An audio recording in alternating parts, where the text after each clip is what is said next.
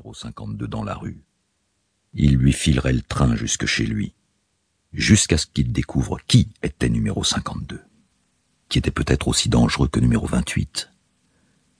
Hadès n'en savait rien. Mais tandis qu'il serait ainsi occupé à espionner numéro 52, les autres pouvaient venir. Quel jour était-on déjà? Jeudi? Jeudi. Jeudi était le jour du numéro 12 et de numéro 35. Oh, numéro 12 viendrait sans coup férir. Quant à numéro 35, hmm, c'était un capricieux.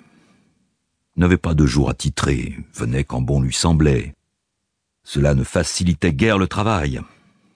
Mais numéro 35 était quelqu'un de tout à fait normal. De lui, il n'y avait rien à redouter. Hadès régla l'objectif de la caméra et mit le magnétoscope en marche pour vérifier la correction de l'angle. Sur l'écran apparut bientôt l'entrée de l'immeuble dans lequel numéro 52 avait pénétré un quart d'heure plus tôt. Hadès éteignit la lumière et ferma la porte à clé avant de descendre l'escalier. Quelques minutes plus tard, comme prévu, numéro 52 sortit dans la rue.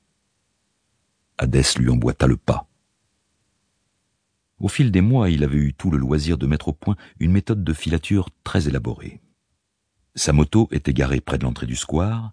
Si un quelconque numéro montait dans une voiture, Hadès était paré. Il y avait d'ailleurs un terre-plein servant de parking à l'autre bout de la rue, et avec un peu de chance, Hadès savait dès le début si la cible était motorisée. Deuxième solution, en fait une variante de la précédente, la station de taxi sur la place toute proche. Hadès roulait au pas jusque-là, puis, si la cible montait dans un taxi, il ne lui restait plus qu'à s'accrocher en zigzagant entre les voitures.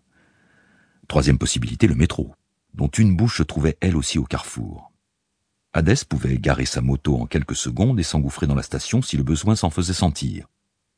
Enfin, il y avait les flâneurs, les piétons impénitents qui erraient dans les rues parfois durant des heures entières avant de regagner leur domicile.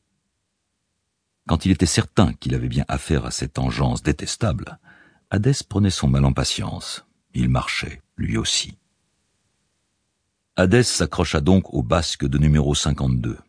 Il poussait sa moto en la tenant par le guidon, mais il la gara très vite car numéro 52 sortit une carte orange d'une des poches de son par-dessus. Hadès, à sa suite, descendit les escaliers du métro. Il y avait plusieurs lignes à cette station, il ne s'agissait pas de se tromper. Numéro 52 prit Étoile Nation par d'enfer. Hadès monta dans le même wagon. Il était dix-sept heures passées de dix minutes, et la foule commençait à s'amasser sur les quais à chaque arrêt. Hadès était résolu à ne pas perdre de temps, il fallait profiter de l'affluence. Ballotté par les voyageurs qui montaient et descendaient de la rame, numéro 52 ne remarqua pas cet homme au visage émacié, surmonté d'une épaisse chevelure grise qui se rapprochait de lui à chaque mouvement de foule. Au hasard d'un coup de frein, numéro 52 marcha sur les pieds d'Hadès et déséquilibré s'accrocha à lui en agrippant son blouson. C'est à cet instant qu'Hadès opéra. Numéro 52 ne se rendit compte de rien. Il était confus et s'excusa auprès d'Hadès. Celui-ci descendit à Montparnasse, la station suivante. Il se faufila parmi les voyageurs, bouscula même les plus lents à s'écarter sur son passage. Numéro 52, quant à lui, était resté dans la rame qui démarrait de nouveau. Hadès sourit en montant les marches d'un escalier mécanique. Il tenait le portefeuille de numéro 52 à la main. Un bel objet de cuir noir marqué des initiales de numéro 52, RH. Hadès se retrouva bientôt à l'air libre. Il pénétra dans une brasserie et commanda un cognac, puis il ouvrit le portefeuille afin d'en étudier le contenu. Il dédaigna la carte d'identité et faillit s'évanouir en découvrant la suite. Oh, mon Dieu.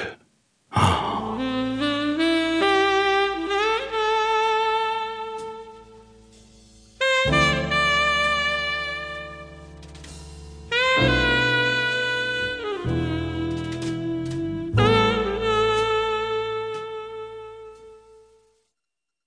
Hadès était rentré chez lui à présent, dans ce vieux manoir quelque peu délabré, qu'il habitait depuis vingt-cinq ans.